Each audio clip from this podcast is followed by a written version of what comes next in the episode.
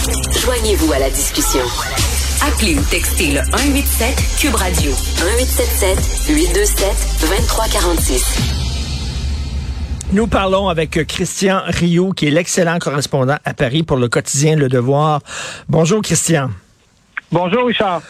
Alors, euh, les Français euh, parlent souvent avec colère de, de la grossesse assistée, là, en fait, de toutes les, les, les, les, aides médicales qui permettent à des gens qui sont stériles d'avoir euh, des enfants. Et pour les Français, c'est il y a, y a, des questions d'éthique et de morale importantes qui se posent autour de ces questions-là. nous autres, au Québec, regarde ça et on dit, mais qu'est-ce qui les inquiète autant là-dedans? Hein? Parce qu'ici, il y a comme un peu un consensus, comme quoi, ben, il n'y a pas de problème qu'on ait euh, euh, de la grossesse et des, euh, des, pour autrui et tout ça. Il n'y a aucun problème. Là-bas, ça pose problème et vous écrivez votre chronique là-dessus en parlant d'ubérisation des enfants. Qu'est-ce qui inquiète les Français là-dessus? Euh, vous, ça inquiète, ça inquiète les Français, mais je pense que ça inquiète aussi dans dans dans d'autres pays. Hein. Il y a eu euh, une grande réunion internationale à Casablanca euh, la semaine dernière, justement, où il y avait des représentants d'à peu près 70 pays, hein, des, des médecins, des, des psychologues, des, des, spécialistes de ces questions-là, et où on a euh, on a lancé une, un manifeste en fait, une déclaration de Casablanca pour la suppression, pour l'éradication, pour l'abolition de la gestation pour autrui. Euh, vous avez raison, les Français, vous savez, les Français s'intéressent depuis longtemps aux méthodes de procréation ils ont, ils ont même été, euh, je vous dirais, des précurseurs dans ce domaine-là. Hein. Des gens comme euh, des gens comme euh, comme René Friedman, par exemple, ont fait parmi les premiers, les tout premiers bébés bébés éprouvettes.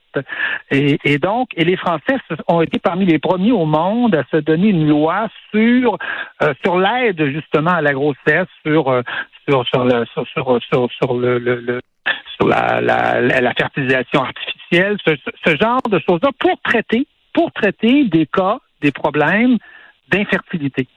Ça a hmm. toujours été ça, je vous dirais, la, la, la, la, la ligne. Et des gens comme René Friedman, par exemple, euh, ont été des précurseurs là-dedans. Je les ai interviewés, moi, euh, à l'époque, il y a déjà il y a déjà plusieurs années, ont développé ces méthodes-là. Et aujourd'hui, ils sont unanimes, euh, Jacques Testard, et, c'est la même chose, ils sont unanimes à dire qu'aujourd'hui, on utilise ces, ces méthodes-là non plus pour traiter des gens qui sont infertiles, pour aider des gens qui, qui, n'arrivent pas à avoir d'enfants pour des raisons, pour des raisons médicales, des raisons d'hérédité et tout ça, mais qu'on utilise aujourd'hui ces, ces méthodes-là pour se fabriquer des enfants à la demande. Mmh. Pour, euh, pour instaurer ce qu'on appelle un droit à l'enfant, c'est-à-dire que n'importe qui, auraient le droit d'avoir des enfants. Or, eux-mêmes vous disent les, les, les, les précurseurs, hein, les, les pionniers de la gestation pour euh, de, pas de la gestation pour autrui, mais bien de la de, des techniques d'aide à, la fertilité. Les pionniers de ça vous disent aujourd'hui, mmh. ça va trop loin. Il y a une ligne qu'on a qu'on a dépassée. On ne traite plus des maladies, on ne traite plus des gens infertiles. Aujourd'hui, vous êtes, vous arrivez, vous avez 90 ans, vous dites je veux un enfant, hmm. oh, euh, euh, vous avez le droit d'en avoir un. Euh, vous êtes, vous êtes un homme, vous dites moi je veux un enfant, on, on, vous en trouve un. On, on, utilise finalement ces techniques-là. Et la gestation pour autrui, c'est ça. C'est-à-dire, on se fait fabriquer des enfants par une espèce de sous-prolétariat féminin, hein, qu'on va souvent d'ailleurs recruter en Inde, qu'on va recruter en Ukraine, par exemple, en Russie euh, dans des pays euh, dans des pays comme ça. Ça se fait aussi dans, dans, nos pays. Et là, on, on, on demande à une femme de porter pendant neuf mois un enfant dans l'objectif de s'en débarrasser. Et on, on appelle ça même, on appelle ça les, les femmes four à pain. Je suis désolé, mais c'est, c'est-à-dire que leur, leur, leur, on loue leur ventre comme si c'était un four dans lequel on dépose du sperme, des ovules et dans neuf mois on va sortir un bébé de là. Et, Christian, je vous demande quelle est la différence entre quelqu'un qui fait du tourisme sexuel, qui va dans un pays du tiers monde, qui profite de la misère des gens pour louer le corps d'une femme, et quelqu'un qui est riche, qui veut un enfant, qui profite de la misère d'une femme pour louer non son corps pour un plaisir sexuel, mais son ventre pour avoir un bébé. Et ça se ressemble beaucoup, les deux.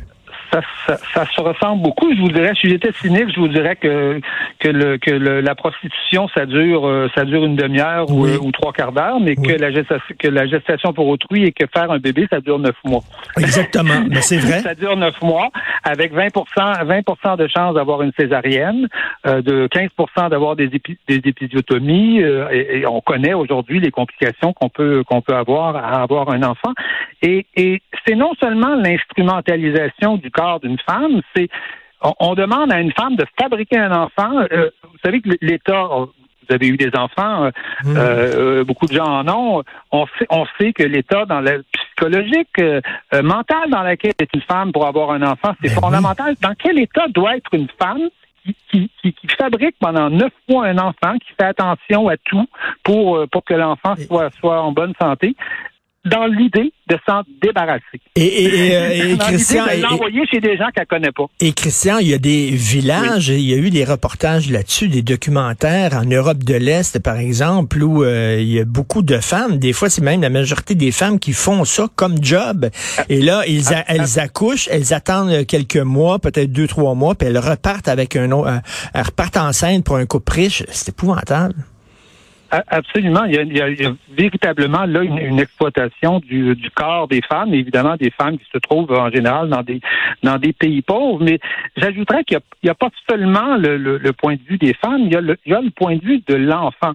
Euh, vous avez eu des enfants, j'en ai eu, euh, et on est d'une époque où on nous a expliqué comment euh, l'enfant vivait avant avant de naître. Hein. Il fallait parler au bébé dans le dans le ventre dans le ventre de sa mm-hmm. mère. Il fallait faire jouer de la musique Hein, il fallait, il fallait habituer. Et, les spécialistes nous disent que oui, le, bébé, le fœtus reconnaît très tôt le, son de la, voix de sa mère, euh, de son père. Il reconnaît des, musiques, il reconnaît des comptines. Euh, euh, il fallait, il fallait au moment de l'accouchement tout de suite mettre l'enfant sur le ventre de la mère parce que c'est fondamental. Il faut pas briser. Hein, c'est un choc un accouchement, donc il faut, il faut tout de suite rassurer l'enfant. Il faut le, il faut le mettre sur sur, le ventre de la mère, etc., etc., lui parler, qu'il reconnaisse les, les, les voix qu'il a entendues quand il était à l'intérieur du ventre de la mère. On nous a expliqué ça pendant des heures et des heures. Hein. Je sais pas si vous avez peut-être suivi même des cours pour heures. Mmh, ben oui, ben oui. En tout cas, les infirmières nous expliquaient ça. Et là, aujourd'hui, on nous dirait, on nous dit, c'est normal. On prend l'enfant, on l'enlève de là, on l'amène à, à 100 000 kilomètres dans un, dans, dans un autre pays, dans un autre climat, avec des gens qui connaissent absolument pas c'est quoi cette cassure-là, cette brisure-là? Je vous déconnaître aussi des gens qui ont qui ont adopté. Moi, je, j'en connais. Euh, tout le monde sait que la que la, que, que, que la, la, la, la, marque, la, la, la fracture psychologique de l'orphelin, c'est quelque chose qui va rester toute une vie. Hein? Moi, j'ai connu mhm. des gens qui, à 70 ans, euh, mon beau-père, à 70 ans, euh, m'avait demandé, tu pourrais pas m'aider pour retrouver, retrouver le nom de mon père? À 70 ans, à 70 ans, il, s'était posé cette question-là toute sa vie, à 70 ans, il se posait encore cette question-là. On, va, on fabrique des orphelins. C'est-à-dire, l'orphelin, c'est un accident de la vie. Là, c'est plus un accident, c'est sciemment, c'est sciemment et scientifiquement organisé. On va fabriquer des orphelins. Pourquoi? Pour le désir de quelques-uns? Pour le désir euh, euh, prométhéen de quelques personnes? Ben, j'aime bien, j'aime bien justement votre utilisation de l'adjectif prométhéen. Prométhée, c'est celui là, qui, a créé un être humain à partir de, rien. Là, c'est, un peu Frankenstein. Et euh, ça va aussi dans tout le débat sur euh, la, les transgenres, c'est-à-dire que la nature me fait me fait homme. Euh, moi, je veux me libérer de la nature, donc je vais choisir moi-même mon sexe. La nature fait que je suis stérile. ben, je vais choisir moi d'avoir un enfant, même la nature m'empêche de l'avoir. Et écoutez, euh, votre texte tombe très bien parce que j'imagine que vous l'avez euh, écrit euh, la veille. écoutez, hier, on apprenait, je vais vous lire cette nouvelle-là. Mm-hmm. Un chercheur japonais spécialisé en génétique a dévoilé mercredi avoir réussi à créer des ovules de souris à partir de cellules provenant de deux pères. Une révolution qui pourrait potentiellement ouvrir la voie un jour aux couples gays souhaitant avoir des enfants. On a créé de toutes pièces une ovule à partir de cellules provenant de deux pères. Là, c'est comment on commence à jouer avec les lois même de la nature. C'est assez spécial. Euh, oui, bah écoutez, on, on, joue toujours d'une certaine façon avec avec les, lois de la nature. La science, la science fait ça, mais à mm. quel à quel dans quel but et, à quel à quel escient? Si c'est pour soigner des gens, si c'est pour si c'est pour euh, améliorer les conditions de vie des gens, si c'est pour euh, pour combler euh, un vide, c'est pour donner un bras à quelqu'un qui en a pas, hein, pour, pour, pour, pour utiliser cette, cette, cette, cette image-là, tant mieux, et, et, je pense qu'on a raison de le faire. Mais c'est pour s'imaginer qu'on peut changer de sexe, par exemple. Qui peut changer l'ADN? C'est-à-dire, on peut pas changer d'ADN. Mm. Notre sexe est donné et on va vivre avec toute notre vie. Ça veut pas dire que ça veut pas dire qu'on va s'habiller comme on veut. Ça veut pas dire qu'on peut pas euh, être plus ou moins féminin euh, euh, dans, dans, notre vie. Ça ne veut pas dire ça. Mais le sexe, écoutez, il est, il est donné. Notre ADN, il est, il est donné pour, pour toujours. Comme notre condition humaine aussi est donnée. on sait comment ça finit une vie. Ça finit par la, par la mort. Et donc, il y a une sorte de pensée là-dedans prométhéenne où on voudrait vous greffer des ailes. Hein. Vous avez le goût de voler on va me greffer. il y a un médecin qui va vous greffer des ailes. Hein? C'est, hmm. c'est, c'est, j'ai rien contre les avions, mais le greffer des ailes, je pense que là, on, on, on, va trop, on, va trop loin. Et je pense qu'il y a une sorte de, il y a une sorte d'ubris là-dedans, hein, de, de pensée effectivement prométhéenne, qui, qui fait que qui, qui, qui, nous fait imaginer que la nature, que, que, que le corps, que la biologie, ça n'existe plus. Euh, c'est pas vrai, ça existe, c'est pas toujours déterminant pour les pour, pour les hommes, mais c'est toujours présent, c'est toujours c'est toujours là, et il faut vivre mhm. avec il faut vivre avec notre corps au lieu de penser de s'en débarrasser. ces gens-là ont l'impression l'impression qu'ils veulent se débarrasser de tout ce qui est la nature, de tout. À une époque d'écologie, c'est assez bizarre, hein? c'est assez, assez, paradoxal. Et vous dites, vous écrivez, euh, euh, on peut maintenant se commander un bébé comme on se commande, comme on se commande un repas sur Uber. Oui, c'est c'est un peu c'est c'est ça l'ubris, c'est-à-dire j'ai besoin de ça, je je je, vais l'avoir immédiatement, euh, je je et, et sans me préoccuper euh, des conséquences des gestes que je pose, conséquences morales, conséquences, je dirais presque philosophiques, hein, dans le cas de, dans le cas des enfants où on, où on, où on fabrique des orphelins, où on demande à des femmes de porter des enfants pour s'en pour s'en débarrasser. Euh, quel, quel sera l'état d'esprit d'un enfant dont il sait qu'il a été acheté, qu'il a mmh. un prix. La vie, ça n'a pas de prix. L'être humain n'a pas de prix, ça ne se vend pas un être humain. Or, on va se retrouver avec des enfants à l'école qui vont qui vont pouvoir se dire, ben moi, mon père m'a acheté pour tant. Quelle, quelle image aura-t-il de ses parents? C'est philosophique, je vous le dis, c'est fondamental et je pense que là, euh, je vous le dis, les scientifiques qui ont développé euh, l'aide à la, l'aide à la procréation, je veux dire, euh, l'ont fait, l'ont fait de de, de, de, de bon cœur, l'ont fait pour soigner des maladies et Aujourd'hui, ils vous disent qu'on franchit des lignes qu'on ne devrait pas. Mais, mais où, sont les féministes là-dessus? Parce que les féministes ont tout le temps combattu la marchandisation du corps en disant notre corps n'est pas une marchandise. Alors, elles sont, elles se situent où les féministes françaises sur ce sujet-là? Ben, écoutez, les féministes françaises sur ce sujet-là, elles sont un peu comme les féministes québécoises, elles sont, elles sont partagées hein, par ta question. Euh, euh, euh, on l'a pas mentionné, mais la, question se pose au Québec parce qu'on est en train de discuter de la loi 12 hein, au Québec. Jusqu'à maintenant, le Québec refusait la gestation pour autrui. Hein, était mmh. euh, notre code civil avait un article dans lequel les contrats sur le vivant étaient, étaient nuls et de nullité absolue. C'est la même formulation qu'en France. Le code civil français dit exactement la même chose avec exactement les mêmes mots, sauf qu'on est en train, nous, de se plier, je dirais, à la doxa canadienne parce que le Canada, évidemment, est prêt à tout commercialiser, y compris ça.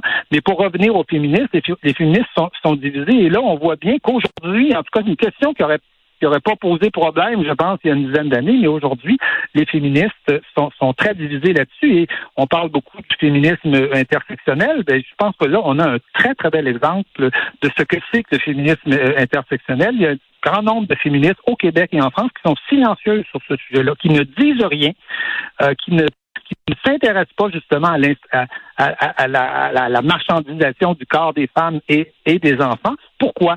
Pourquoi? Parce mhm. que les principaux, les principales personnes aujourd'hui qui revendiquent ce, ce droit-là à l'enfant, ce sont les organisations LGBT, ce sont les organisations homosexuelles. Or, justement, ben, on fait mhm. passer les droits fondamentaux, les droits essentiels des femmes derrière les droits des minorités. Des fois, c'est les minorités raciales, des fois, c'est les minorités ethniques, pour le voile, par exemple, mais là, c'est les, c'est les minorités sexuelles pour, pour les homosexuels. C'est, ça le féminisme, le féminisme euh, hmm. intersectionnel. Ben Les femmes vont passer à, derrière, finalement, un, certain nombre de minorités où on va faire des espèces de compromis avec, euh, avec, avec les revendications de certaines minorités, comme on le fait, par exemple, pour le voile des musulmanes, où il faut se taire sur la question du voile des musulmanes maintenant quand on est féministe, parce que ben euh, il faut pas le dire, il faut pas. Eh bien, sur cette question-là, c'est exactement ça. Et dans, et dans certains milieux, chez certaines féministes. Et dans certains milieux, euh, Christian, on dit que même le mot femme, on devrait plus utiliser ça, on devrait dire propriétaire d'utérus. C'est rendu qu'on on est en train totalement d'évacuer euh, le, mot femme et la réalité des femmes. Donc, est-ce que vous dites dans votre chronique, c'est que le droit à avoir des enfants, ça n'existe pas? C'est pas un droit reconnu c'est pas c'est pas un droit d'avoir d'avoir des enfants, c'est un privilège et je mm. dirais même euh, certains certains vous diront qu'un enfant c'est un don. pour les catholiques, ce sera un don du ciel, tout ça. Pour euh, pour euh, pour pour, pour les, les laïcs, ce sera ce sera euh, ce sera un hasard, ce sera ça sera un hasard merveilleux qui survient qui survient dans dans leur vie. Mais la vie, ça ça n'a pas de prix. un enfant, quand il est là, il est là, on, l'accueille, on l'accueille le mieux possible. Quand il n'est pas là, eh bien, écoutez, on, on essaie de, on essaie de trouver de, de, quand on peut pas en avoir, quand on quand on euh, quand on peut pas avoir d'enfants, eh ben on trouve on trouve d'autres façons de faire. On devient on devient professeur, on devient on travaille dans les garderies, euh, on écrit des livres pour enfants. Euh, vous voyez, l'homme a des milliers de façons de se de se réaliser aujourd'hui et de contourner un certain nombre d'obstacles d'obstacles comme ceux-là. Et je pense que oui, instaurer un droit à l'enfant, c'est c'est clairement une barbarie. J'utilise je, hmm. j'utilise ce mot-là. Euh, on a aboli l'esclavage.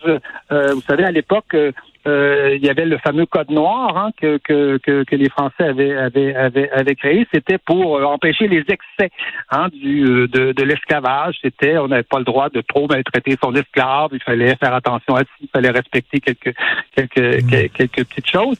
Euh, Aujourd'hui, on a l'impression, et c'est un peu, je pense, ce qu'on va faire avec la loi 12. Il faudrait la, la relire et la regarder très attentivement. On est en train de légaliser une pratique qui n'a pas à être légalisée qui est, qui est à mon sens euh, barbare et inhumaine et qui, et qui n'aurait pas. Et c'est donc on n'a pas encadré, mais à, condamner. Mais en tout cas, vous abordez un sujet dont on traite très peu ici au Québec, euh, malheureusement, et je, je, lis beaucoup plus de textes là-dessus euh, en France. Donc, ça s'intitule L'ubérisation des enfants. C'est dans le devoir aujourd'hui. Excellent texte. Merci. Bon week-end, Christian Rio. Merci. Merci, infiniment. Bonne, bonne fin de semaine. Au revoir.